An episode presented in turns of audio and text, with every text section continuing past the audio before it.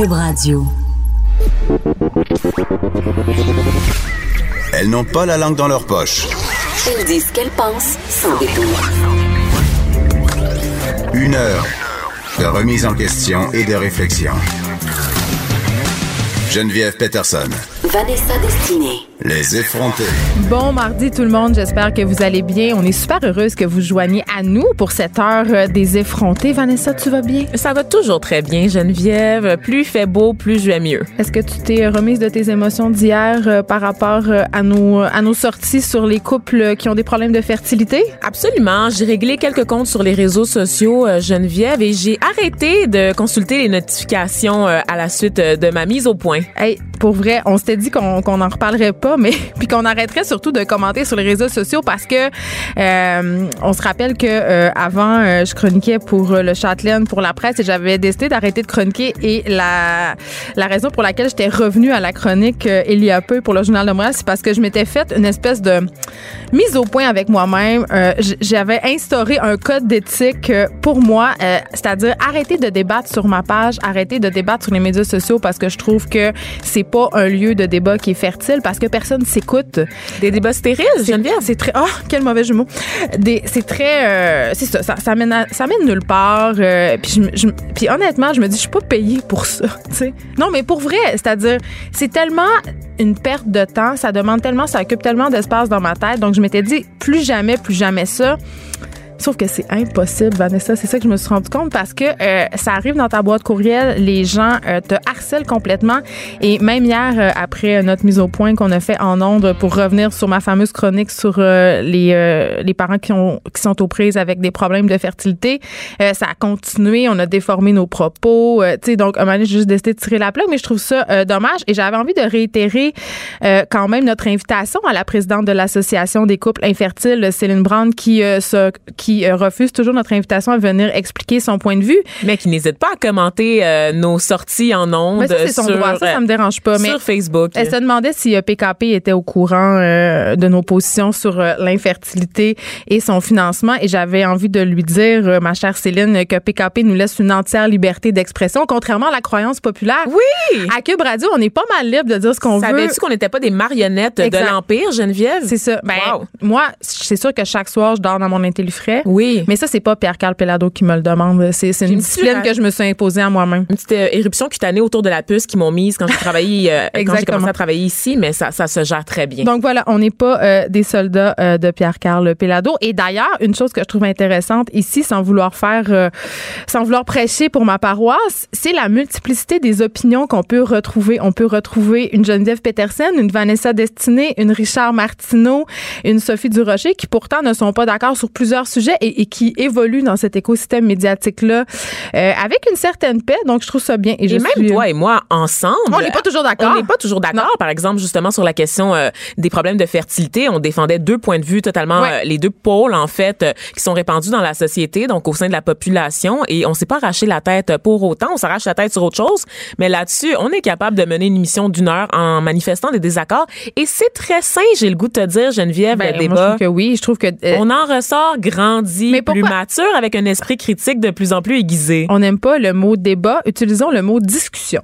J'aime ça, utiliser le mot discussion, ça fait moins peur aux gens. Mais c'est quand que le mot débat est devenu le synonyme du mot chicane? Ben, quand? je le sais pas. J'ai pas eu mes mots, moi. C'est ça quand même qui se passe. Et parlant de chicane, Vanessa, ouais. Euh, j'espère que tu as suivi la chicane entre Catherine Dorion et Éric Duhem. Euh, Beaucoup plus divertissant que la nôtre. Ben, je trouve ça quand même divertissant entre eux. Euh, c'est un peu la guerre que Éric Duhem et Radio X qui a envoyé une mise en demeure à Catherine Dorion pour des propos tenus sur un podcast qui s'appelle Nous ne sommes pas seuls.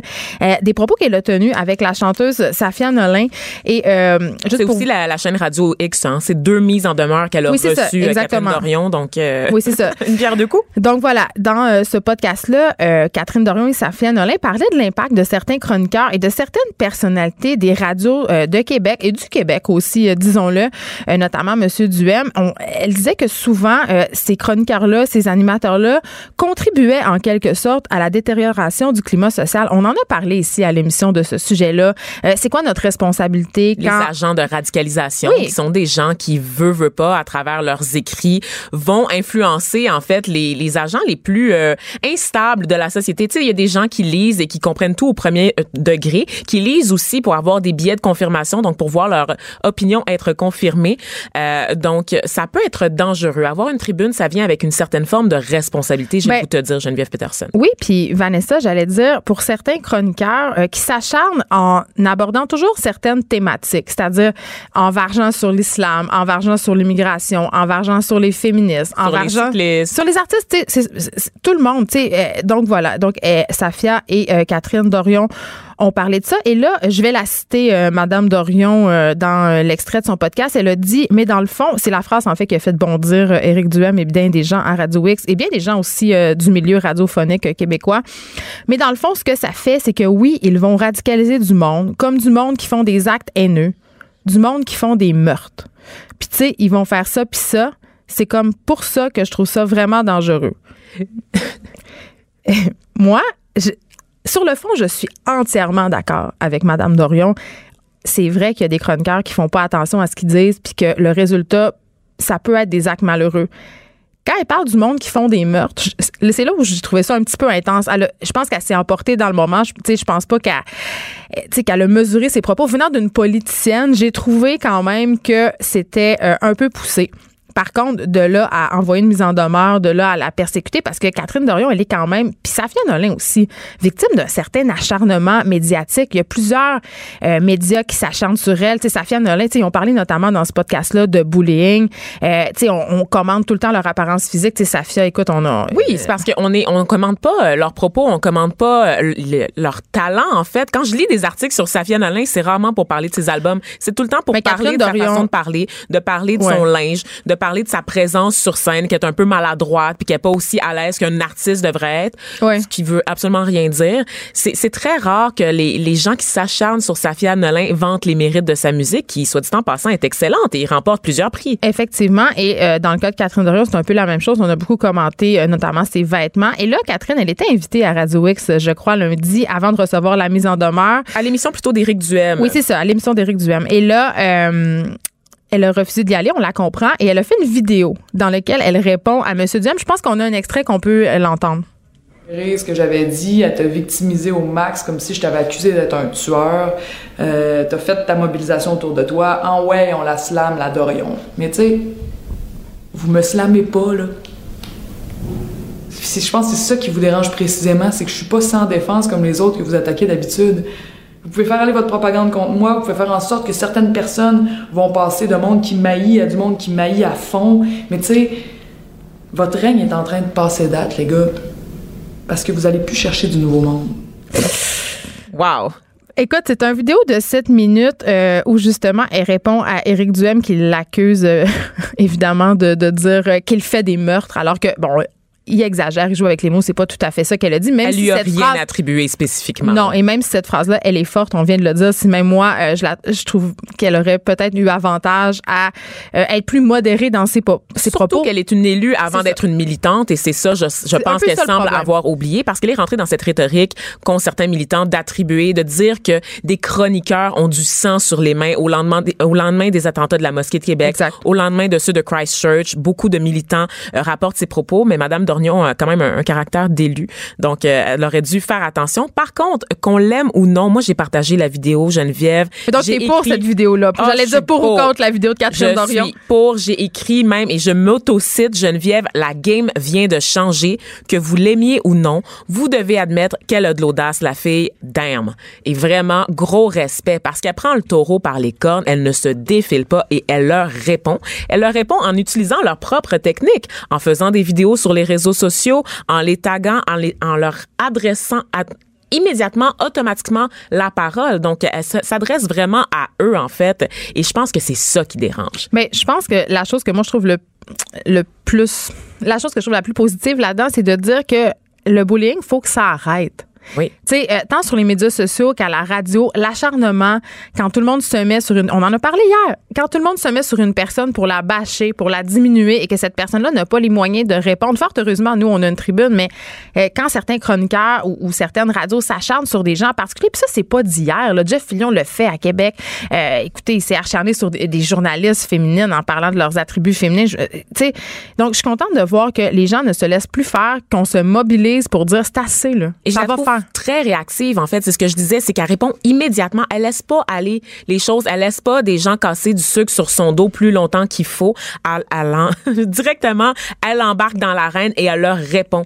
Donc, elle leur enlève, en fait, la chance de se faire des clics, de se faire euh, du capital sur son dos en répondant immédiatement aux attaques dont elle est l'objet. Catherine Dorion est une effrontée. Absolument. J'y ai pensé, j'y ai pensé. C'est ce que je me suis dit en voyant euh, la vidéo c'est hier. une vraie effrontée.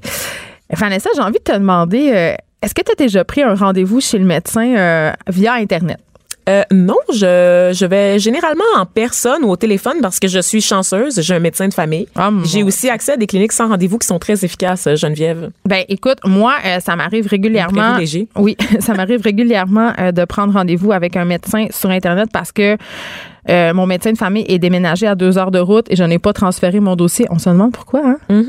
Euh, et là, euh, ce matin, on apprend que des médecins et aussi les patients euh, boudent le portail que mis en place le gouvernement Rendez-vous Santé Québec. Et là, Vanessa, je ne savais même pas que ça existait. Moi non plus, tu me l'apprends. Je savais même pas que ce service-là existait parce que moi, je passe systématiquement par Bonjour Santé et c'est le cas de bien des cliniques et de bien des patients parce que euh, ils boudent la plateforme mise en place par le gouvernement. Imagine-toi donc que cette plateforme-là, ça a été lancé en avril 2017, Rendez-vous Santé Québec.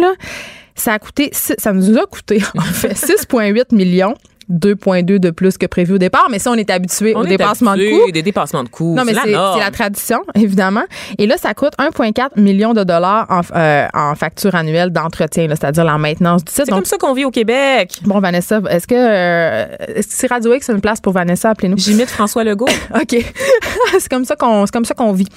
Donc cette plateforme là qui a été euh, développée par CGI, eh bien on apprenait euh, dans le journal de Montréal par notre bureau d'enquête qu'il y a des bugs majeurs, des problèmes de connexion. Bref, comme d'habitude, comme le système de paye Phoenix, ça marche pas. Ça marche pas. Ça marche pas. Et en plus de ça, parce que là, euh, évidemment, ça nous a coûté très cher. Et là, à l'ère du ministre Barrette, ben, il a voulu forcer les cliniques à utiliser sa plateforme. Tu sais, on n'allait pas l'avoir payé pour rien. Donc, les cliniques, c'est qu'est-ce qu'ils font? Qu'est-ce qu'elles font? elles s'inscrivent, elles, elles- elles remplissent les conditions minimales, puis après ça, elles bloquent l'accès à leurs patients et utilisent Bonjour Santé parce que ça fonctionne beaucoup mieux. Et je vais aller plus loin que ça. Les médecins, ils veulent pas l'utiliser, Rendez-vous Santé Québec, parce qu'ils Pourquoi? veulent pas se faire espionner par le ministère de la Santé. C'est comme si Ils veulent pas qu'on évalue leur rendement? non, puis ils veulent pas non plus fournir leur horaire. Ah, ben, ah, ben, ah, ben, ah, ben. Mais tu sais, Geneviève, euh, on a fait beaucoup euh, de dossiers dans les dernières années là, sur les scandales de corruption en lien avec les infrastructures et on a très peu fait de place aux infrastructures informatiques, en fait. Mais non. Et si on fouille, on se rend compte là, à quel point c'est vraiment le free-for-all là-dedans et que le gouvernement ne gère pas bien, en fait, les appels d'offres et ne gère pas bien les compagnies qui font affaire avec lui. Euh, Est-ce que tu te rappelles de tout ce dossier, de notre dossier médical en ligne, Geneviève? Ah, je l'attends toujours. Oui, moi non plus, je l'ai pas. Puis quand je demande à ma secrétaire médicale, à chaque fois que je vais à l'hôpital pour quelque chose, euh, elle me regarde avec un, le, le regard d'une biche sur l'autoroute en voulant dire ça va pas arriver. Ça va jamais se passer. Et là, attends. De notre vivant, Geneviève. Écoute, là, euh, Vanessa, euh, les cliniques en- euh, estiment combler 90% de leur plage horaire sans rendez-vous grâce au service de Bonjour Santé, OK, contre un mince 10% avec Rendez-vous Santé Québec. Et juste pour finir euh, cette nouvelle-là de façon très ironique, puis je trouve que ça, ça représente bien le Québec, OK? Bonjour Santé a tenté en vain de décrocher le contrat gouvernemental pour le service de gestion d'agenda de prise de rendez-vous. Ah là là là là là là. Mais il l'a pas eu. il l'a pas eu. Même s'il gère 90% des rendez-vous, même si spontanément le public se tourne vers cette plateforme-là, on a préféré payer environ 7 millions de dollars pour développer une plateforme qui marche mal. Mais c'est le plus bas soumissionnaire, mais finalement, le plus bas soumissionnaire, il y a toujours un dépassement de coûts, C'est ça, le- parce qu'on se fait tout le temps avoir, tu sais. Mais c'est oups. ça, le, c'est ça le Québec. On apprend on, se fait toujours avoir, puis on n'a pas de médecin de famille, puis euh, moi, ils me prennent euh, la moitié de mon salaire en impôts. En tout cas, En tout cas, Radio X, c'est- on va arrêter de dire Radio X, on va se Oui, faire c'est chicaner. Ben oui, Cube c'est Radio, Cube Radio. Cube. Écoute, euh, tu m'es arrivé avec une- un truc, Vanessa, hier sur euh, en, en conversation privée sur Facebook, puis je, te croyais pas. Je pensais que c'était un fake news. Je pensais que c'était le poisson d'avril. Je pensais que que c'était une blague. Il y a des prêtres polonais qui ont brûlé des copies de Harry Potter et de Twilight dans une espèce de grand autodafé, Oui. dans un feu de joie. Euh, tu sais, contre, euh, c'est quoi le, le côté satanique de ces livres-là? Écoute, dix ans après le hype, parce que je pense que pas mal Oui, tout le monde, hein? euh, Dum- Dumbledore est mort, soit dit en passant, pour les prêtres en Pologne qui ne le savaient pas. Donc, euh, dix ans après que tout le monde ait lu le dernier livre de Harry Potter et ceux de la saga Twilight pour les malheureux qui ont, qui ont mis la main là-dessus C'est aussi. tellement mal écrit, mes yeux C'est saignaient. dégueulasse. C'est vraiment de la grosse marde. Je le dis en ondes. C'est vraiment mauvais et ça a juste, ça a juste été populaire parce qu'on surfait encore sur le hype là, de- du Seigneur des Anneaux de Harry Potter. Non, mais on fantasmait pas aussi sur l'acteur là, qui joue euh, Edward. Ah mon Dieu, euh, petite anecdote euh, pour ceux qui ne le savent pas. Savais-tu que Fifty Shades of Grey, Oui. donc 50 nuances Ça aussi, c'est gris. écrit avec. euh, Très mal. Oui. Très mal. Et c'est écrit par une madame de 50 ans, Geneviève, qui adorait la saga Twilight. Cette Ah, saga tout est dans tout. qui s'adresse à des préadolescentes. Geneviève, une madame de 50 ans, a jugé euh, que c'était euh, vraiment, c'était c'était iconique, que c'était la, la meilleure littérature auquel elle avait, elle avait eu accès de sa Elle avait vie. pas lu grand-chose. Hein? Elle avait pas lu grand chose, je crois, Geneviève, et elle avait décidé en fait de faire un, un fanzine. En fait, c'est c'est quand euh, Est-ce que tu gens- m'annonces que, que, que Twilight, ça part d'un fanzine? OK, Fifty Shades of Grey, ça Oui. part du fanzine de Twilight? Exactement. Hey, ça va mal. ça va très mal et euh, en fait, elle trouvait que les gens dans Twilight allaient pas assez loin, Geneviève. Dans la sexualité? dans la sexualité dans cette série pour préadolescents. Fait la madame avait de- jamais rien lu sur toute la tension sexuelle euh, en littérature sur la relation vampire-humain. C'est là-dessus que tout est fondé, genre, puis c'est ça qu'on veut. On Donc, veut pas qu'ils Christian consomment. Grey puis Oui. Edward Cullen, c'est la même Même personne. Anna Bella, c'est la même personne. Et elle a un ami aussi brun, donc José dans 50 nuances de, de gris, qui Oui. est Jacob l'autochtone dans Twilight. Donc, c'est littéralement une pâle copie de Twilight, mais avec des scènes sexues. Mon Dieu, c'est c'est une anecdote fort croustillante. Et oui, mais j'aimerais qu'on revienne à nos, à nos prêtres euh, de la modernité. Oui, les prêtres polonais qui disent obéir à la parole divine, tout comme le maire de Jean euh, de, de- du Saguenay, Jean Tremblay, l'ex-maire euh, de Saguenay, n'est-ce pas, Jean Tremblay? communément connu sous le nom de Jean Lola. Lola, qui lui aussi euh, porte la parole de Dieu au plus haut, n'est-ce pas? Alors, ils ont décidé de brûler, donc d'organiser un grand feu, euh, Geneviève, pour brûler.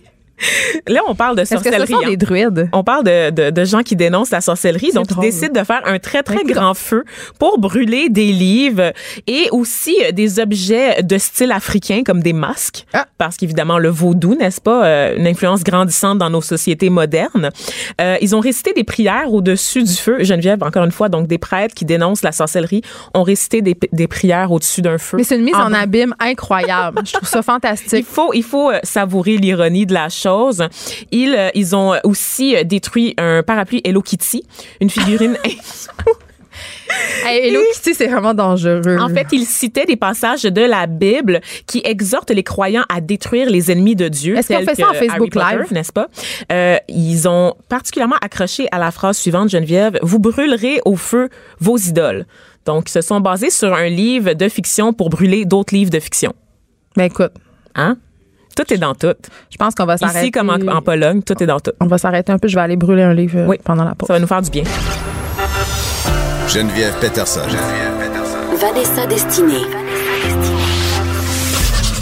Elle manie aussi bien le stylo que le micro. De 9 à 10.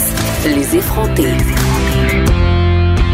Rien pour aider euh, votre éco-anxiété euh, ce matin, Vanessa, puisqu'on apprend que le Canada se réchauffe deux fois plus vite que le reste de la planète. Effectivement. Donc, c'est un rapport qui vient de sortir, Geneviève, le rapport sur les changements climatiques au Canada, qui indique que depuis 1948, la température moyenne annuelle sur la Terre au Canada, euh, Canada s'est réchauffée de 1,7 degrés Celsius.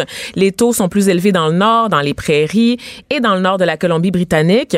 Dans le nord du Canada, c'est, on parle d'une température moyenne annuelle de 2,3 degrés qui a augmenté. Donc, pour te comparer au reste du monde, les températures moyennes mondiales ont augmenté d'environ 0,8 degrés Mais c'est pour ça qu'il pleut tout le temps l'hiver. Entre autres, en fait, ben, c'est des hausses de température qui font en sorte que euh, on, on a une réduction de la quantité de neige qui tombe. Évidemment, on l'a constaté, Mais n'est-ce C'est pas? très, c'est très extrême, la météo. Là. C'est, il fait plus 30 ou 10, il neige, il pleut. Sais, On dirait que Exactement. c'est plus Ça, ça va plus du tout. Là, c'est très comme un aléatoire. pas de bizarre. Exactement. Donc, un cocktail cocktail météo pour reprendre Oh, la formule consacrée euh, sur nos sites Attends, préférés. c'était quoi là? Une bombe météo? Oh, une bombe, un cocktail, tout, Ouais. tout explose, Geneviève, ça va pas bien. Euh, mais bref, on sait que beaucoup de précipitations, qu'est-ce que ça signifie? Ben, ça signifie des inondations particulièrement accrues en milieu urbain. Donc, on se rappelle là, de la crise des inondations là, il y a à peu près deux ans de ça. Oui, j'étais Euh, allée le couvrir d'ailleurs euh, pour euh, le journal de Montréal. J'avais dans une barque ou quelque chose Ah comme non, j'avais des waders de pêche au saumon, puis j'ai aidé des, j'ai aidé des gens à mettre des bâches puis des sacs de sable bâches? Autour de leur maison pour pas que leur sous-sol soit trop inondé. C'était vraiment euh, l'état d'urgence, c'était très impressionnant. Exactement, et ça, ça va continuer. Donc, ça risque de survenir un peu plus souvent, euh, ce genre d'événement. Geneviève, donc dans le sud du pays, on parle d'inondations de plus en plus fréquentes. Dans euh, l'est du pays, euh, dans l'ouest plutôt, on parle de vagues de chaleur, les feux de forêt. Donc, on, on, on sait hein, déjà que les feux de forêt, ça ravage euh, des forêts en entier, en Colombie-Britannique, en Alberta également. Ben, ça va continuer tout ça, mesdames et messieurs. Mais pourquoi le Canada, Vanessa? C'est pourquoi? Est-ce qu'on est dans un microcosme où c'est pire? Parce que pourquoi il se réchauffe deux fois plus vite que les autres pays? ben c'est sûr que notre territoire est très très large aussi c'est qu'on compare beaucoup de moyennes là, différentes là, on a un Mais, mais pas la Russie. Oui, la Russie, oui, là, mais il y a des changements climatiques assez importants en Russie. Tu iras faire un tour là. euh, Je vais aller faire un en- tour. Oui, tu iras faire un tour dans la Sibérie. Je book, euh, tu peux nager je book mes billets sur War Airlines. Tu peux, oui, Warrior, hein, ouais, c'est ça. Tu peux nager maintenant en Sibérie, Geneviève, ce que tu pouvais pas faire il y a genre 10 ans.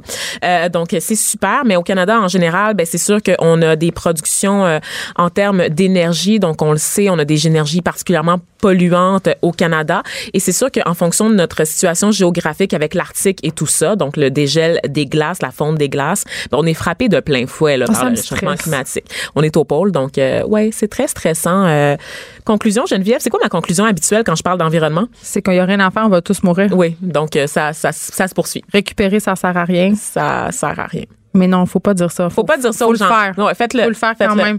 Mais euh, La mort va être moins pénible si vous le faites. je composte pas. je, je pense que je vais me mettre à composter. T'es une très mauvaise Je trouve personne. ça pue. T'es une très mauvaise personne. Mais ça, on le sait que je suis une mauvaise Il y personne. a déjà C'est des militants l'UCAM là, qui t'ont entendu qui sont au- Ah, nos ils lancent une roche dans oh, la mon fenêtre. Dieu. Oh mon Dieu! C'est un cocktail. C'est un cocktail Molotov, pas météo.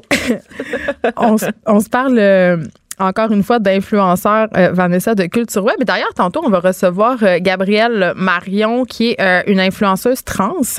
Donc, euh, restez là si vous voulez l'écouter à la fin de l'émission. Mais en attendant, Vanessa, tu nous parles, évidemment, quand on parle influenceurs, on pense souvent à des milléniaux, on pense à des jeunes de 20 ans, 18 ans, tu sais, des, des, des personnes quand même qui sortent un peu de l'adolescence. Mais on oublie trop souvent de parler des influenceurs qui sont des enfants. Oui, c'est ça. Donc, beaucoup d'influenceurs, Geneviève, qui n'ont pas atteint leur majorité ni même leur puberté. Euh, c'est soupire déjà. C'est très sketch. Tu fais bien de soupirer. On parle d'enfant star 2.0, Geneviève. Le pense à Macaulay Culkin, mais sur YouTube, en Hey, fait. t'as réussi à le prononcer, c'est quand même bien. Je suis pas sûre que je serais capable j'ai bu même beaucoup d'eau ce matin, euh, Geneviève. Tu remarqueras que ma prononciation est exemplaire aujourd'hui. Excellent. C'est pas c'est pas la norme, je vous dirais. Donc on sait que euh, si vous avez suivi un peu là, ce qui se passe à Cube Radio, vous savez que notre collègue Bianca Lompré a parlé à son émission des enfants influenceurs, des minimis, des petites fashionistas là, sur Instagram ou des enfants euh, qui évaluent des jouets. Donc on apprenait il y a quelques Oui, qui mois. unbox des affaires. là. Exactement, que le YouTuber euh, le plus populaire et le mieux payé est un enfant de 7 ans. Hein? Il s'appelle Ryan. Et le petit Ryan, il anime la chaîne Ryan Toys Review. Euh, il, c'est- il est un des plus riches, les plus populaires de l'heure, comme je te disais. Il a Attends, il y a des plus riches. Ses parents sont riches, pas lui. Là. Ouais, c'est ça. c'est ça la trappe, c'est Ben, ça la bonne quand il est question d'enfants stars. Alors le petit YouTuber, il a 5 millions d'abonnés, Geneviève, il a récolté un total de 9 milliards de vues sur la plateforme YouTube en un an. 9 milliards de vues en un an. Et qui regardent ça, j'imagine, les enfants? Et leurs parents pour euh, se donner des idées de cadeaux? J'espère, j'espère que c'est les enfants. C'est tout ce que j'ai à dire. Je vais, je vais continuer sur ma chronique parce que tu vas voir, ça va, ça va devenir très trash dans Ah. pas long. Euh, la chaîne du petit Ryan cumule environ 600 vidéos et génère euh, des revenus là qui oscillent autour d'un million de dollars par mois. Un million de dollars par mois. Pour En faisant- déballer du stock. pour déballer du stock puis faire des commentaires sur des monsieur patates, Geneviève, et sur des Legos. On, a- on a raté notre carrière. On vit dans un drôle de On monde. vit dans une un très drôle de monde. Euh, Il y a aussi bon les enfants euh, vedettes de vidéos virales, n'est-ce pas, qui sont captés dans leur quotidien. Euh, Il y a d'autres enfants qui sont victimes des blagounettes, ce qu'on appelle des pranks, mises en scène par des parents hein, Ouais, qui sont pas gênés d'exploiter Ça, c'est dégueulasse. Puis rappelons-nous l'histoire de ces parents britanniques qui ont perdu la garde de leur enfant. Euh, ça fait deux ans environ que cette histoire-là Ouais. s'est déroulée parce qu'ils leur faisaient des mauvais coups. euh, puis ils, ils leur disaient des affaires. où Les enfants avaient de la peine. Ils, Ils filmaient leurs pleuraient. Enfants pleurer, avoir peur. Euh, puis ils ont perdu la garde momentanément euh, de leurs enfants à cause de ça. Ben oui, puis on se rappelle, c'est ça, des vidéos le virales, là, tu sais, des enfants, là, on se rappelle, Charlie bit me, he bit me. Ouais. C'est une vidéo qui avait été virale il y a quelques années. Ben, c'est des enfants. He bit me. C'est mon accent britannique. Des enfants qui sont mis en scène et carrément exploités là, euh, par leurs parents pour épater la galerie, dans le fond, parce que c'est ça, on sait que comment ça fonctionne, Hey, YouTube. puis dans c'est l'espoir avec la publicité. Oui, puis dans l'espoir d'engranger des revenus qui peuvent être faramineux, comme tu viens de l'expliquer. Un million de dollars par mois pour parler de Lego, Geneviève. Est-ce que c'est le, donc. est-ce que c'est le prolongement, si on veut, des minimistes un peu? Tu sais, les, les parents prennent leurs rêves pour des réalités puis veulent que leurs enfants deviennent des stars, donc prennent un moyen qui se veut accessible pour y arriver? C'est une combinaison des deux. Pour les jeunes filles, je te dirais que c'est que c'est une combinaison des minimistes parce qu'on va miser en fait sur la sexualisation des très jeunes filles. Donc on va les grimer comme des adolescentes, comme des femmes alors que ce sont des fillettes. Et dans le cas des enfants stars en général, tout genre confondu, ben c'est vraiment euh, le phénomène là, comme Macaulay Culkin, on se rappelle qu'il avait été escroqué par ses propres parents qui l'utilisaient en fait pour payer les revenus familiaux. On se rappelle que dans les normes du travail des enfants quand ça concerne le showbiz, c'est normal que les parents prennent une part sur le salaire des enfants parce Oui, qu'ils agissent ils sont pour la plupart du temps gérants, ils font Oui. l'école à la maison, Oui, donc ils sont impliqués. C'est normal de percevoir un salaire. Mais évidemment, qu'est-ce qui est perçu, qu'est-ce qui est volé à l'enfant, c'est très dur de le dire. On a mis euh, sur la page Journal de Montréal un, top 10, je crois, des influenceurs euh, enfants les plus populaires. On le mettra sur la page Facebook. Puis sur une photo, il y a une influenceuse en question, une petite fille. On la voit poser en maillot de bain sur le bord d'une piscine, Vanessa, comme si, comme une influenceuse de 20 ans. Comme quelqu'un qui sort là, de OD Grèce. Là, Genre, elle a, elle a une coupe qui se veut, euh, qui rappelle la coupe de champagne à la main. Et Elle ça a un petit cocktail. Ça m'a beaucoup troublé comme image. C'est très troublant.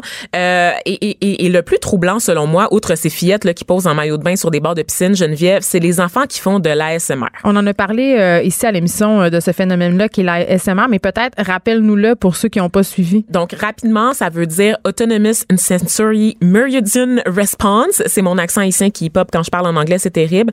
C'est une réponse sensorielle qui est provoquée euh, grâce à un stimuli externe, souvent sonore. Par exemple, le bruissement des feuilles, Ça, la est. neige qui craque sous nos pas, un petit, La, la régie capote. Ils veulent pas qu'on fasse de la SMR dans le micro. un petit chuchotement doucereux dans votre oreille.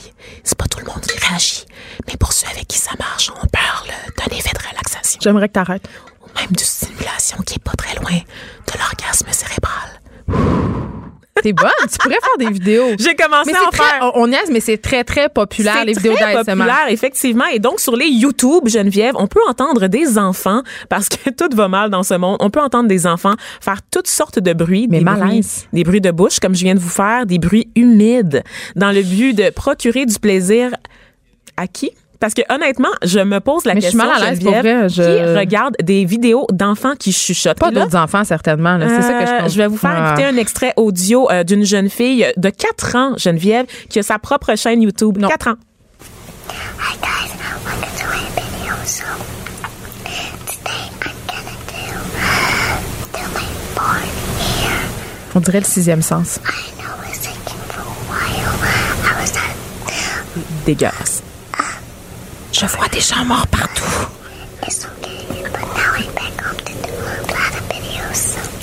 Qu'est-ce que tu penses de ça, toi, Geneviève? Ben, est-ce que je suis normale de trouver qu'il y a de la connotation sexuelle? Moi, personnellement, moi, je trouve ça dégueulasse. Tu l'as dit. Il y a, il y a des relents de sexualité, là. Tu sais, c'est comme, c'est Mais weird. surtout quand on inclut le visuel. Le visuel, qui est une petite fille de 4 ans, je vous rappelle. Elle est habillée comment?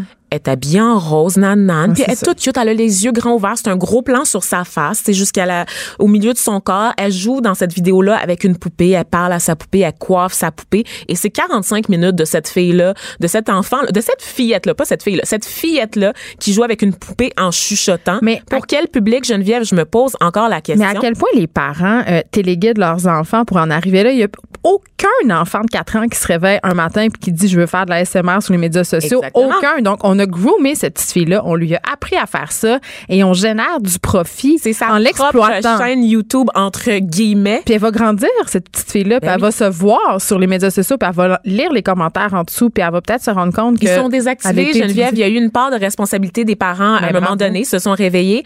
Euh, on s'entend que la petite fille, là, ici, à papote, a fait ses affaires, à papote innocemment. Elle Est-ce qu'elle a- elle, elle s'en rend pas compte qu'elle est filmée? Je pense qu'elle est filmée. Elle le sait qu'elle est filmée, mais elle sait pas à quelle fin qu'elle est Elle filmée. Elle aucune comprend pas idée des répercussions. Ben qu'on engrange des revenus avec ça. Là. Tu sais, euh, cette vidéo-là, là, qu'on on vient d'écouter l'extrait, tenez-vous bien, c'est presque 600 000 vues sur YouTube. C'est énorme. pour écouter une petite fille en train de chuchoter en parlant à une poupée. Donc, on s'entend qu'une vidéo comme ça, c'est très facile à détourner et à sexualiser. Ça lève le cœur. Évidemment, les amateurs de ASMR vont défendre leur pratique, leur hobby. Ils vont dire, oh non, c'est juste de la relaxation. Ben On ça. sait que c'est ça, ça fait en fait des effets sur le rythme cardiaque qui sont qui sont comparables à des techniques de réduction du stress qu'on applique lors des, euh, des thérapies musicales. Mais euh, selon eux, ça, ça prouverait que la SMR, c'est pas lié au sexe, c'est pas lié à une stimulation sexuelle, c'est juste cérébral.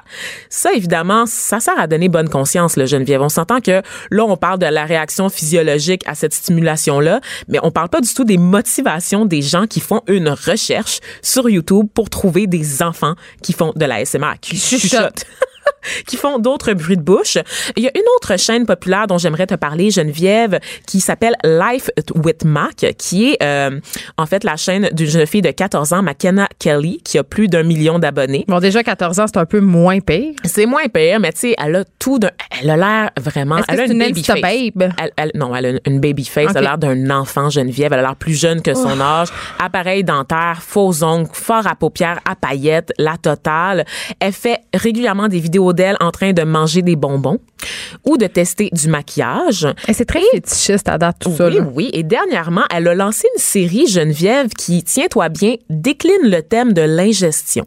Donc, on peut la voir, on peut la voir et l'entendre manger des objets, par exemple, des petits chaussures en sucre. Fait que ça fait Mais ça, il y a une mode. Il y a, il y a- il y a un mouvement qui s'appelle les eaters sur Internet. C'est des gens qui mangent des choses. Souvent, c'est des, ce sont de grosses personnes qui vont euh, manger des choses. euh, Ouais. c'est érotique, cette affaire-là. C'est-à-dire qu'il y a des gens qui sont euh, excités sexuellement. euh, qui payent même pour de- voir des oui. personnes manger. de voir des grosses personnes manger puis s'empiffrer. Puis C'est un fétiche. il y avait euh, une mère puis sa fille euh, qui gagnent leur vie comme ça euh, sur Internet. J'ai vu ça passer à un moment donné sur Facebook, je crois, Ouais, l'année passée. devenir la personne la plus grosse Exactement, du monde. tu l'as vu aussi. Donc, cette fille-là mange littéralement quatre pizzas, boit deux litres de Pepsi, mange du poulet, puis son objectif, c'est de devenir la plus grosse personne. Et elle a un fanbase un entonnoir. incroyable, mais, mais regardez des gens manger, regardez cette petite fille-là manger, c'est- c'est quoi le, le fun qu'il y a là-dedans? Et le thumbnail de cette vidéo-là, entre autres, là, où on la voit manger des petites chaussures en sucre, c'est C'est quoi elle- le thumbnail? Thumbnail, c'est une image qu'on va mettre sur la Ah, vidéo pour comme la- illustrer le la contenu. promo, là, Oui, c'est ça qui annonce le contenu à C'est ce venir. qu'on voit quand on clique dessus. Exactement.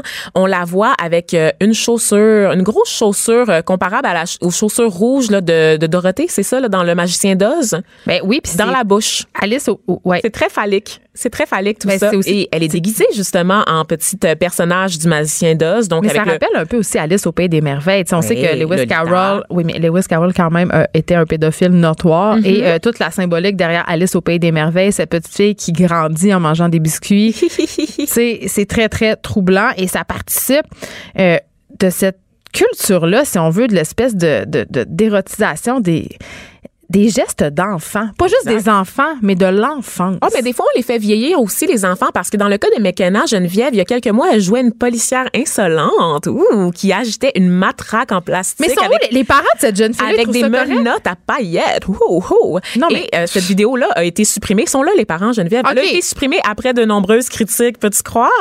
Et euh, dans le cas de McKenna, en fait, c'est que sur YouTube, il y a un système qui nous permet, comme je le disais tout à l'heure, de payer. Donc, pour faire des vidéos sur mesure. La petite McKenna, à 14 ans, ben, elle a compris qu'elle pouvait faire de l'argent. Donc, elle a décidé euh, de faire des vidéos sur mesure. Elle a commencé à recevoir des requêtes de, de personnes, je veux pas dire des messieurs parce qu'on sait pas, qui lui demandaient de faire des vidéos qu'elle facturait On sait 50 pas, mais on s'en doute. 50 dollars chaque vidéo, Geneviève. Donc, elle les produisait et ces vidéos-là devenaient virales et leur- ses parents s'en sont rendus compte seulement des mois plus tard. Ben c'est sûr, il y avait un reportage fantastique dans le New York Times l'année passée où on avait rencontré en fait des parents de youtubeurs vedettes et c'est excessivement difficile à gérer puis il y avait bon nombre de ces parents-là qui avaient avoué s'en être rendu compte sur le tard. C'est-à-dire que dans le fin fond de leur sol, leurs enfants étaient devenus de véritables stars du web, avaient des millions euh, de gens euh, qui les suivaient et euh, les parents l'ignoraient et il y avait une mère entre autres qui racontait qu'elle s'en était rendue compte parce que les gens s'étaient mis à, rec- à reconnaître sa fille sur la Oh rue. Tu sais? Non, mais ça, ça pose quand même un- une question qui est légitime. Jusqu'à quel point, tu sais, on dit tout le temps, on laisse pas un, un- un- un parent. Les parents de devraient pas laisser leurs enfants euh, sais, avec un ordinateur seul dans un sol, mais c'est excessivement difficile de contrôler. Moi, ma fille, elle a des téléphones, elle a, des elle a un iPad, elle a son, son ordi sur lequel elle travaille. Je peux pas être tout le temps en train de contrôler ça, mais il me semble que ça devenait une star d'Internet, je m'en rendrais compte. Oui, mais ça, ça c'est parce que toi, tu, tu, tu te doutes pas de ce que fait ta fille. Là, moi, je te parle de parents qui, qui font ça en toute connaissance de cause, qui gèrent la carrière de leurs enfants. Et là, on sait qu'en ce moment, il n'y a pas de régulation. J'en parlais tout à l'heure. Dans le show business, il y a des lois pour encadrer le travail des enfants. Par exemple, les enfants qui sont vedettes dans des films, dans des séries télé, ont un certain nombre d'heures à faire par jour. Ils doivent également aller à l'école. Dans le cas de YouTube, il n'y a pas de loi. Et là, on parle d'enfants qui vont produire jusqu'à 30 vidéos par mois. Donc, c'est énorme. 30 vidéos par mois de presque un 15 par jour. minutes. C'est presque un par Et jour. on C'est parle- plus que ce que je produis chez Tabloïd, c'est juste pour vous dire. Non, mais Et on parle de c'est du montage aussi, là, c'est du du montage, temps. donc Ouais. il faut refaire les takes là. C'est pas euh, let's go, on fait ça puis c'est flush puis on, on envoie ça sur le web là. C'est des du montage, des coupes, on reprend, nanana. Donc euh, on parle beaucoup en ce moment des YouTubers qui sont en burn-out, donc carrément Oui. en fait qui sont surmenés par la charge de travail qu'ils ont à faire. Ben c'est c'est un, un danger qui guette aussi des enfants qui ont même pas atteint leur puberté. On en parlera avec notre prochaine invitée, euh, Gabrielle Marion. Restez là. Pour nous rejoindre en studio, Studio à commercial cube.radio. Appelez ou textez 187 Cube Radio. 1877 827 2346. Les effrontés. Alors, tel que promis, je suis avec Gabrielle Marion qui signe ces jours-ci. Je suis Gabrielle Confession d'une trans comblée. Bonjour, Gabrielle. Bonjour. Je suis tellement contente que tu sois là. Euh, mais avant qu'on parle de ton livre, je peux pas m'empêcher de te poser la question Mm-hmm. euh, sur ce qu'on vient d'entendre parce que tu as entendu euh, la chronique de Vanessa sur Exact. ses enfants stars sur les médias sociaux. Ah, ah. Comment tu trouves ça? Mais je pense que, moi, pour moi, je trouve qu'il y a quand même une limite, pas d'âge, mais tu sais, quand mettons, quand est-ce que tu laisses ton enfant avoir Instagram, avoir Facebook? Je pense qu'il y a quand même une limite. Puis, mettons, on parlait d'une jeune fille de 14 ans, je pense, Ouais. que c'est comme une star du web. Mais elle a l'âge légal pour être sur Facebook et Instagram. Oui. Ah non, c'est sûr. Mais ça reste que c'est jeune. Tu sais, si je veux dire, tu travailles avec un public, il y a plein de monde qui te parle, tu tombes en contact avec plein de gens que peut-être tu, ne, tu devrais pas tomber en contact. Je trouve qu'il y a quand même une limite à, à ne pas franchir, là, mais rendu là, c'est le contrôle des parents, là, comme vous parliez tantôt. Là. Puis l'âge, euh, quand on parle de petites filles de 4 ans qui sont Ouais, des vedettes ça- sur YouTube. Ça, ça n'a pas de sens. C'est quand même un peu bizarre, surtout le ASMR. Là. C'est quand même, euh, tu sais, comme vous le disiez, c'est, le ASMR, c'est une affaire sensorielle pour les gens qui, qui ont comme une excitation par rapport à ce que c'est son-là. pas sexuel. Ouais, mais ça reste que quand même, c'est comme euh, une excitation, une excitation. Euh, Tout à fait. C'est un bon mot. Une Oui. excitation. Mais tu vois, de l'excitation sexuelle. C'est ça, exactement. Fait que, euh, je sais pas. Ça, je trouve ça un peu étrange, par contre. Ouais. Ben évidemment. Écoute, euh, on parle de ton livre. Mm-hmm. Tu as 75 000 abonnés sur YouTube, tu en as environ 35 000 sur Instagram. Ma fille te suit. Ma fille Ouais. de 12 ans euh, te suit et tu es euh, une trans. Tu as largement documenté euh, ta transformation euh, sur les médias sociaux. Mm-hmm. Tu as parlé beaucoup de tes états d'âme. J'en ai écouté des vidéos avec elle, puis Ouais. euh, je trouvais ça vraiment porteur, vraiment positif. Et là, euh, tu fais un livre. Mhm. Pourquoi tu as ressenti le besoin de faire un livre? En plus? Parce que j'ai l'impression que tu es tellement déjà, sans faire de mauvais jeu de mots, Non, un non. livre ouvert sur les médias sociaux, tu sais. Ouais, ben c'est vrai que tout le monde m'a dit que je suis vraiment déjà très ouverte sur les réseaux sociaux, mais le livre a beaucoup plus de détails, de il y a beaucoup plus longtemps. C'est sûr, les réseaux sociaux, c'était tout le temps des vidéos du- présent, tu sais, qu'est-ce qui se passait dans ma vie, où j'étais rendu, quelle opération, ces trucs-là. Technique. Technique. Là, le livre, c'est des détails de pensée vraiment beaucoup plus profonds, beaucoup plus jeunes. Ça part de l'âge de 6 ans aujourd'hui. Fait que c'est vraiment euh, une aide encore plus grande que ce que je pouvais déjà donner avec ma chaîne YouTube. Parlons-en euh, de ce parcours-là. Tu nous racontes justement euh, que tu es né Gabriel avec un L, Mm-hmm. euh, que tu étais un garçon en apparence, mais Ouais. pas à l'intérieur de toi. Et quelque chose qui, qui m'a beaucoup marqué, c'est que tu disais qu'au début, tu avais vécu longtemps en pensant que tu étais gay. Mhm. Ouais. Ben, dans le fond, comment je pourrais expliquer ça? Juste qu'à la base, en partant, quand tu ne sais pas la réalité ou que tu sais pas que ça existe, que c'est possible d'être transgenre, ben, t'aimes les hommes. Fait qu'en partant, t'es un garçon, t'aimes les hommes. Voilà. T'es Mais- homosexuel. Tu sais, tu penses que. Mais tu, pen- tu pensais ça, puis tu disais pas, il y a plus que ça, euh, je suis pas- encore pas bien, il y a quelque chose qui fonctionne pas, entre guillemets? Oui, mais en même temps, encore là, quand tu sais pas que c'est possible, tu peux pas te dire, ah, mais tu sais, je pense pas que je suis pas dans je pense que je suis pas dans le bon corps tu sais tu peux pas ta tête ne peut pas réfléchir à ça si tu sais même pas l'existence de ça Parce qu'on est dans les années 2000 environ. ouais Et, et là, tu racontes qu'à l'âge de 12 ans, euh, tu chattais avec des, des gars sur euh, MIRC ou, bon, des on a tous Sur été là- MSN, Oui, sur MSN, ouais, âge Sexville, tu sais. et là, tu te faisais un petit peu passer pour une fille. Ouais. Tu faisais du catfishing. je faisais du catfishing, c'est exactement le mot qui est écrit dans le livre. Euh, oui, parce que je sais pas pourquoi, mais je pense que je me sentais déjà extrêmement féminine. J'avais déjà les cheveux très longs, euh, j'avais des traits très féminins.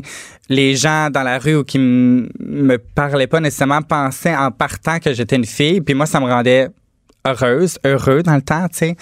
Fait que je sais pas, c'est comme été euh, je sais pas pourquoi je me suis rendu là, pourquoi j'ai fait ça. Puis j'étais quand même très jeune honnêtement pour me rendre Mais c'était pas là. sexuel, je veux le dire, là, parce qu'on a tendance Non, non. à penser que tu avais des échanges avec des hommes puis que là, Non, ça aurait pu virer sexu, mais c'est pas ça. Non, c'était pas ça. là. C'était vraiment juste que je me, je me sentais mieux dans ce personnage-là un peu. Tu sais, comme je changeais mon identité puis je me sentais bien. Tu dis que ça a été difficile pour toi d'écrire la première partie du livre au Hill. Mhm. Pourquoi?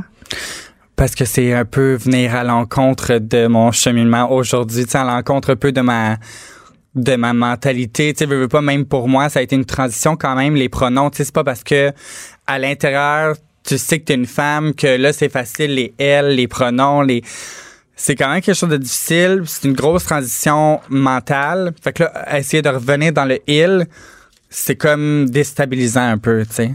En fin de semaine, c'était la fin de semaine de la sensibilisation aux réalités trans. Et euh, il y a eu un article qui a été publié sur Medium, un article par euh, Florence Ashley que tu dois connaître euh, ou pas, qui a dit en fait que la couverture médiatique des réalités trans, il y avait place à l'amélioration. Puis j'avoue qu'en préparant cette entrevue-là, euh, je me disais quel mot faut utiliser? Euh, Est-ce qu'il faut dire euh, dysphorie de genre? Est-ce qu'il faut dire chirurgie de changement de sexe? Je sais que finalement, c'est pas ça. Il faut dire chirurgie de confirmation de genre, mais Ouais. tu sais, comment tu penses que nous, les médias, on pourrait plus aborder la question trans de façon positive pour pas heurter les personnes trans? Parce que j'ai tant l'impression qu'on qu'on se met le pied dans la bouche. Mais c'est tellement difficile parce que dans cette communauté-là, même moi qui est dans cette réalité-là, si je dis une chose qui est pas exactement ce que je veux dire, mais qui sort d'une autre façon, je vais me faire ramasser, tu sais. Fait que c'est vraiment comme, c'est juste que la communauté est full sensible. Puis je pense pas qu'il y a exactement un bon moyen d'emmener ça dans les réseaux, dans les médias. Je veux dire, on est, je suis transgenre. Tu t'as beau dire dysphorie de genre, ça reste la même chose. OK, mais c'est quoi la différence entre transgenre puis transsexuel, mettons? OK. Transgenre, c'est que tu fais une transition de genre. Donc, ça n'a pas nécessairement rapport avec la sexu avec le sexe que tu as entre les deux jambes. Transsexuel, c'est que tu as eu l'opération de changement de sexe. Parce que des transgenres qui vivent avec une apparence physique de femme, mais, Mais qui, qui conservent leur pénis. Exactement. Puis toi, tu voulais pas le conserver, tu as vécu une vaginoplastie. C'est ça, exact. Pourquoi tu voulais subir cette opération-là? Juste parce que, je- premièrement, j'étais pas confortable avec ce que j'avais entre les deux jambes. Puis, euh, j'allais me sentir dix fois plus complète avec cette opération-là. Mais ça veut vraiment pas dire que tous les transgenres ont besoin de ça. Il y en a qui sont bien avec ça. Il y en a qui, il y en a pour qui c'est leur job. Tu sais, c'est, drôle à dire, mais il y en a, il y a beaucoup de transgenres dans la communauté du sexe, dans, la- dans le travail du sexe. en fait. J'avais entendu aussi que c'était un peu euh, problématique, entre guillemets, parce que plusieurs personnes qui sont exploitées, euh, notamment dans le milieu de la porno, à Mhm. cause de, ce, de, de cette forme-là, du fait qu'ils ont un pénis puis qu'ils ont des attributs de femme. tu sais. Ouais, Fait ouais. C'est sûr, c'est, c'est- plate, mais en même temps, pour eux, c'est leur gang-pain. Puis s'ils sont bien avec ça, ils sont bien avec ça, tu sais. Fait que, on peut pas rien dire. Tu disais que toi, euh, dans ta famille, ça avait été bien reçu, euh, Mhm. ce que tu voulais être, à condition, euh, que même ton employeur t'a encouragé, tu sais, quand tu as pris ton congé pour faire ta vaginoplastie, mais c'est pas le cas de tout le monde. Euh, Non. On entend souvent parler euh, des trans qui sont en dépression, même qui commettent des suicides. C'est Mhm. c'est quoi la réalité derrière tout ça? Ben, Je pense que c'est vraiment, c'est tellement miti- mitigé. Je peux-tu dire ça comme Ouais, ça? peux C'est un bon mot? veux. ça? OK. c'est vraiment, euh, c'est vraiment tellement différent pour tout le monde parce qu'il y en a pour qui c'est vraiment, euh, ils ont un milieu super difficile, des parents super fermés, euh, où ils vivent peut-être dans des villes qui sont plus ou moins ouvertes, tu sais. Fait que je pense que ça dépend tellement, là, c'est comme des circonstances. Mais toi, t'as jamais eu de commentaires haineux? Parce que tu dis dans ton livre, j'ai jamais de commentaires euh, pour me disser, j'ai jamais eu de haine vraiment sur ma chaîne YouTube. Tout le monde est super positif. puis J'ai de la Ben, misère à te croire. non, non, un non, peu, pour ai. vrai. Attends, wow, wow, Ok. wow, wow. Non, non, non, non. J'ai beaucoup de hate ça. sur les réseaux, mais à comparaison avec l'amour, j'ai beaucoup plus d'amour. C'est genre 90% love, puis 10% hate, genre. Puis en plus, c'est du, tu sais, des genres de commentaires, là, qui ont comme pas de sens, là, genre, tu vas brûler sur le bûcher. OK, comme- des commentaires euh, religieux. Ben là. oui, c'est ça. OK. Ouais, ouais. Mais moi aussi, je vais brûler sur le bûcher Gabriel. On, Ah on sera deux. Parfait. On sera deux sur le bûcher du péché. bon. Euh, je peux pas euh, ne pas parler de tes chirurgies parce que euh, ça fait partie du procédé. Ouais. Euh, Bon, on vient de dire que tu as une vaginoplastie, on reviendra plus tard, mais au niveau de, de ton visage, tu as eu des opérations de féminisation, tu as Ouais. eu des injections de lèvres, tu as eu euh, de l'acide hyaluronique, du botox. Raconte-nous tout ça. Combien ça coûte? Qu'est-ce qui se passe? En tout cas, le résultat est assez réussi. Hein? Je sais pas, là, mais ouais. Merci. Euh, c'est une grosse question. En fait, il y a beaucoup. euh, j'ai remarqué que dans toutes les entrevues que j'ai faites, beaucoup de gens parlent d'argent. Ben, Puis- quand même, parce que ça coûte cher. Oui, ça coûte cher. Mais il faut quand même c'était. Ben, je parlais avec mon père récemment, puis il me disait Ah, tu sais, parler d'argent dans cette situation-là, c'est un peu décourageant pour d'autres. Parce qu'il y en a qui peuvent pas se permettre. Ou il y en a qui. Parce que les chirurgies euh, de transformation faciale, euh, Gabriel, ne sont pas couvertes. Mais est-ce que c'est pas un peu aberrant? Oui et non. C'est que ça dépend. C'est, je pense que. Mettons a- la pomme d'Adam, mettons. ça oui et non. Parce qu'encore là, tu sais. Oh, J'aimerais ça dire que ça serait couvert. Regarde, j'aimerais, c'est sûr, je suis la première à dire ça. Mais en même temps, je comprends qu'il faut quand même garder une certaine limite parce que ça reste quand même superficiel. Un choix. C'est ça. Je pense par contre que si en lettre de psychologue, parce que je veux pas dans ce processus-là, là, il y a beaucoup de psychologues, beaucoup de rendez-vous, beaucoup de lettres et tout, OK? Mais je veux juste défaire un préjugé, puis peut-être que je me trompe. Est-ce que c'est vrai qu'on n'a pas. ben, tu sais, on dit qu'il faut se faire diagnostiquer une dysphorie de genre pour avoir droit à la chirurgie de changement de sexe. Ça, est-ce Ouais. que c'est vrai? Oui, c'est vrai. Il faut vraiment comme avoir un genre de diagnostic. Puis, je pense que avec euh, ces lettres-là, je pense qu'il y aurait quand même une limite à pouvoir, admettons, avoir recours à des retours de remboursement ou whatever du gouvernement. Probablement, si ta psychologue, tu sais, un peu comme quelqu'un, là, moi, j'ai une amie, admettons, qui était euh, anorexique. Elle avait 0,05. Sa psychologue a réussi à prouver que ça l'affectait mentalement ça a été couvert par le gouvernement. tu sais. Fait que je pense qu'il y a quand même une limite où c'est peut-être même possible. Peut-être qu'on peut se rendre là. C'est juste que souvent, c'est de la médecine privée, puis les médecins privés, ben, font pas, pas du tout avec, avec la les... RAMQ. C'est ça. Fait que... Donc, dans ta face, Ouais. t'as fait quoi? on veut savoir J'ai tes fait pas mal d'affaires. Euh, j'ai fait mon nez trois fois. Pourquoi trois fois? Est-ce Ben- que t'es un peu obsédé? Je suis pas obsédé. Je suis pas obsédé, mais euh, tu sais, veux, pas, moi, je suis dans un milieu très physique. Parce que, parce que t'es. Qu'est-ce que tu fais comme métier? Ben, je veux dire, je travaille sur YouTube. Oui, c'est ça. Je travaille sur Instagram. C'est important d'être belle. Pour moi, hon- honnêtement, là, le début de ma transition, le stress que j'avais, c'était de me dire, est-ce que je vais passer féminine dans la société ou non? Fait que pour moi, Être démasqué. c'était important de comprends. faire des chirurgies pour me sentir bien dans la société puis avec moi-même. Tu comprends? Je voulais pas avoir l'air pour moi d'un gars maquillé avec une robe. Tu, sais, tu comprends? Je comprends très bien. Ça, ça reste un... Je dis, c'est pas du tout le même pour tout le monde, là, puis Non, on parle de toi, là. on parle de moi, là. C'est on parle de personnel. moi, caisse. Oui. Mais non, c'est ça. Fait que dans le fond, j'ai fait mon nez trois fois. J'ai fait euh, une maxillofaciale qui est la mâchoire. Puis t'étais, t'étais un peu pas contente parce que euh, ton chirurgien t'avait fait une mâchoire carrée. Ouais, mais... Mais c'est très beau. Merci, mais c'est ça, c'est qui m'a dit que euh, une mâchoire carrée, c'était très... euh, tu sais, comme les supermodels du moment, ils ont comme toutes des mâchoires carrées. Ben oui. C'est rare qu'une mâchoire ronde. Fait que là, tu vois, je suis supermodel. What's Clairement. happening? Ben oui. mais en tout cas, c'est ça. J'ai les cheekbones.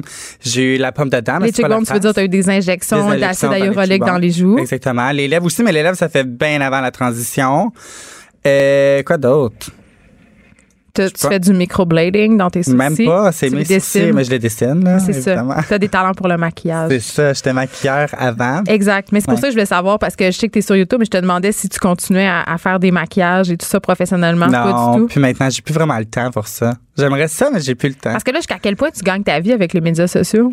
Ben, quand même beaucoup. C'est sûr, j'ai encore un job temps partiel dans une quincaillerie. Oui, c'est ça, Ouais, qui est un boys club absolument incroyable. Absolument. Là, je suis vraiment dans un autre monde complètement. Mais euh, ça fait huit ans que je suis là, tu sais, depuis mon secondaire. Mais les gens, ils le savent, là. Ah oui, les gens m'ont vu là, transformer tout le long. là. C'est fou, là. Puis il y en a qui ont encore de la misère à, Ils à faire la il. tran- Ouais, il y en a encore des fois. Je suis comme... est-ce que tu me niaises? Est-ce que c'est une joke? Ça, te heurte à chaque fois Ben, qu'on utilise un, pronom peu, masculin? Un petit peu. Tu sais, surtout après la vaginoplastie, comme, tu sais, je me Oh, mais ça, on le sens... sait pas, là. Je sais, non, je sais, mais moi, dans ma tête, à moi, je me sens plus femme que jamais. Fait que là, que tu viens de dire il, ça vient faire un petit, ah, un poignard. Là, faut que tu me dises, Gabriel, je, je- Vas-y. je sais que c'est poche, là, mais faut que tu me. Comment ça marche le sexe? Comment ça marche? Comment ça marche ça marche exactement C'est comme, comme toi. exact. C'est compliqué comme moi? Moi, c'est bien compliqué. Comment ça, c'est compliqué? Je sais pas, Explique-moi là, ça. euh, je sais pas. Tu sais, tu parlais, parce que dans ton livre, c'est le fun parce que tu décris vraiment les détails. puis Tu fais, bon, ben là, j'ai essayé des positions, puis ben, j'imagine que comme toutes les femmes, ben, il y en a des pas le fun. ben oui, ça me fait vrai. vraiment rire. Non, c'est vrai. Mais c'est exactement la même chose. Puis honnêtement, j'ai comme vraiment. T'as du fun, là. Il faut que je Ah oui, j'ai du fun. là. OK. Genre au maximum. L'orgasme Brisons est les préjugés. possible. Brisons OK. les préjugés. Tout fonctionne. Tout est pareil. Il y a rien. de- Même du look, c'est encore plus beau sûrement. Mais c'est clair parce que c'est fait par chirurgie. Donc, les- la, la symétrie, tu sais, Ah tout oui. ça est respecté. Ah ah. Donc, t'es contente. Je suis très contente. Puis est-ce que ça a été compliqué au début? Parce que tu nous parles, tu avais un ami, Olivier, qui était ton chum à l'époque, là, vous êtes plus ensemble, mais t'as accompagné là-dedans, Ouais. puis c'est avec lui que tu as eu ta première relation sexuelle de femme complète. Exactement. Parce que t'en avais avant. Oui. Mais comment c'était? C'était stressant parce que veux, veux pas c'est nouveau, je sais pas trop où je m'en vais avec ça, je sais pas ça va te faire mal, est-ce que je vais saigner, whatever, blablabla. Puis tu sais, je me fiais un peu à toutes Comme les une autres. vierge. Exactement. Je retombais à zéro, là. Genre zéro, zéro, là. Fait que c'était stressant. Ça s'est bien passé. Tu sais, c'était pas le fun, là, comme euh, toute première fois, là. Puis euh, ben après ça, j'ai exploré. Puis tout va bien. On aime ça. Écoute, on va continuer à te suivre sur YouTube. En tout cas, euh, ma fille était bien excitée euh, de savoir euh, que je te rencontrais ce matin. Je rappelle le titre de ton livre, Je suis Gabrielle Confession d'une transcomblée. C'est publié aux éditions de l'Homme. Merci, Gabrielle, Ben, d'avoir été toi. avec moi. Merci d'avoir été avec nous, d'avoir été effronté pendant une heure. On se refait ça demain de 9 à 10.